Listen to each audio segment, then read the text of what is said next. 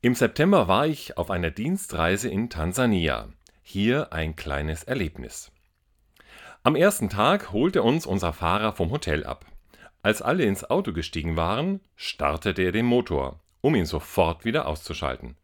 We forgot to pray, sagte er. Wir haben vergessen zu beten. Pastor Robert, please would you? Ich wurde also aufgefordert zu beten. Beten vor einer Autofahrt?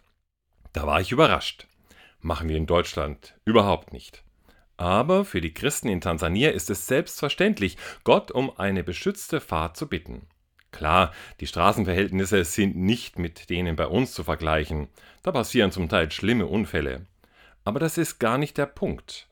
Wir machen uns in Europa nicht klar, dass es alles andere als selbstverständlich ist, dass man gut irgendwo ankommt.